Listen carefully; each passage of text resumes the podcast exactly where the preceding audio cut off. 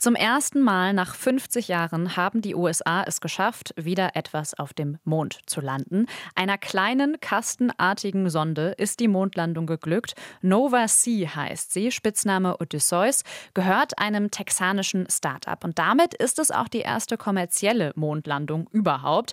Odysseus hat heute Morgen ein kleines, schwaches Signal von der Südseite des Mondes zur Erde gesendet, dass sie gut angekommen sei. Und das ist was richtig Besonderes, denn einer der Beteiligten hat hat gesagt, diesen Lander auf der Südseite des Mondes runterzubringen, das sei ungefähr so schwierig wie einen Golfball von New York nach Los Angeles direkt ins Loch zu platzieren. Ich spreche jetzt über diese Mondlandung mit unserem Wissenschaftsexperten Uwe Gradwohl.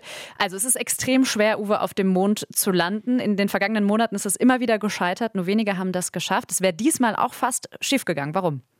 Ja, es wäre tatsächlich fast schiefgegangen, denn äh, so kurz vor der Landung hat man festgestellt, dass die Höhenmessung der Sonde nicht funktioniert. Man hat diese Messgeräte, die Sensoren nicht wirklich gut aktiviert bekommen. Und dann wäre die Sache eigentlich schiefgegangen, wenn nicht der Zufall zu Hilfe geeilt wäre. Nämlich es gab, es gibt außen an der Sonde ein NASA-Experiment. Das misst auch Höhendaten. Also das konnte man auch zur Höhenmessung einsetzen. Dann hat man schnell ein Software-Update programmiert, ist noch einmal um den Mond rumgeflogen, hat sich etwas Zeit verschafft, Software-Update programmiert. Dadurch dann diese Messgeräte mit dem Bordcomputer verbunden und dann hat es trotzdem geklappt. Also ist eine Technikanekdote, die in die Raumfahrtgeschichte eingeht. Die Sonde, die soll ja Experimente durchführen auf dem Mond und ja auch schon bei der Landung selbst. Vielleicht kannst du mal erklären, was da heute, also was da jetzt schon genau gemacht wurde. Ja, bei der Landung selbst hat man zum Beispiel darauf geschaut, wie der Staub aufgewirbelt wird. Denn das ist ganz wichtig. In Zukunft will man ja nicht eine Sonde dort landen und das eine Sonde hier auf dem Mond, also so weit voneinander entfernt, sondern manchmal mehrere Sonden an einem Ort. Die sollen da Fracht an einen bestimmten Ort hinbringen, so Frachtlander. Und dann kann natürlich sein, dass der aufgewirbelte Staub, ein Gerät, das schon da steht, Instrumente, die schon da stehen, dass der die beschädigt. Deshalb möchte man jetzt dieses Aufwirbeln des Staubs genau erforschen. Mit Kameras an Bord, die das aufnehmen und die, diese Aufnahmen werden dann ausgewertet. Bei der Landung sollte auch eine Kamera ausgeworfen werden, die mit der Sonde, neben der Sonde auf den Boden fällt, um das aufzuzeichnen, wie sie landet. Das ist sicherlich sehr aufregendes, tolles Footage. Das Problem ist nur, es ist noch nichts davon angekommen. Wir wissen auch nicht, ob dieses Experiment, ob das Auswerfen der Kamera geklappt hat. Und es gibt auch eine Tankuhr an Bord der Sonde, die viel besser sein soll, als dass man das, was man früher in der Raumfahrt so hatte, bislang in der Raumfahrt hatte. Wir kennen das im Auto, haben wir so eine Benzinuhr, die uns sagt, ob der Tank noch voll ist oder nicht. Äh, Raumsonden haben da ein Problem, weil die sind immer mal ein bisschen schräg im Raum, dann wieder aufrecht, dann bremsen sie ab. Also das Zeug im Tank wird durcheinander geschüttelt, den Füllstand zu ermitteln ist nicht so einfach. Hm. Und äh, deshalb haben die jetzt eine neue Tankuhr gebaut. Auch die wurde bei der Landung jetzt schon getestet. Also viele wissenschaftliche Experimente. Ich habe mich natürlich auch ein bisschen informiert über diese Mondlandung und ich fand es auch etwas absurd, dass diese Sonde 125 kleine Mondskulpturen dabei hat, geschaffen vom Künstler Jeff Koons. Warum?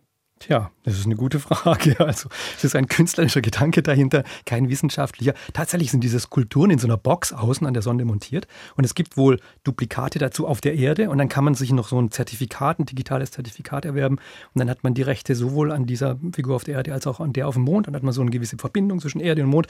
Das ist der Gedanke, der dahinter ist. Ähm, kann man sich jetzt darüber streiten, ob das wirklich Sinn macht oder nicht, denn es ist teuer, solche Dinge auf den Mond zu bringen. Man kann davon ausgehen, ein Kilogramm Fracht auf den Mond zu bringen mit so einem Lander.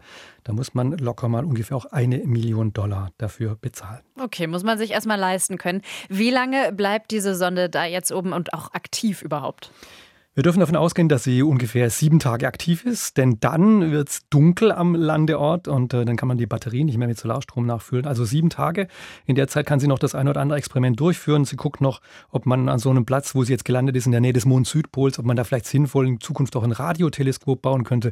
Denn vom Mond aus Radioteleskopie zu betreiben, das wäre für Astronomen ein Traum. Da kann man viel besser ins Weltall rausgucken im Radiobereich, als das von der Erde aus möglich ist. Wir haben ja gerade schon gehört, es war die erste kommerzielle Mondlandung und die erste der USA seit 50 Jahren. Wann kommt die nächste Mission?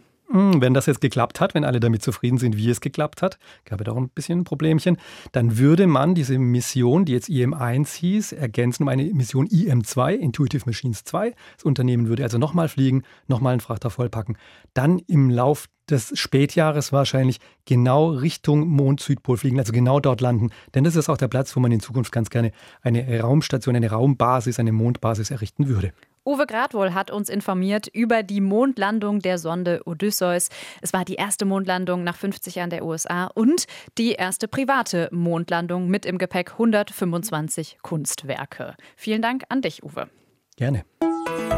RBB 24 Inforadio vom Rundfunk Berlin-Brandenburg.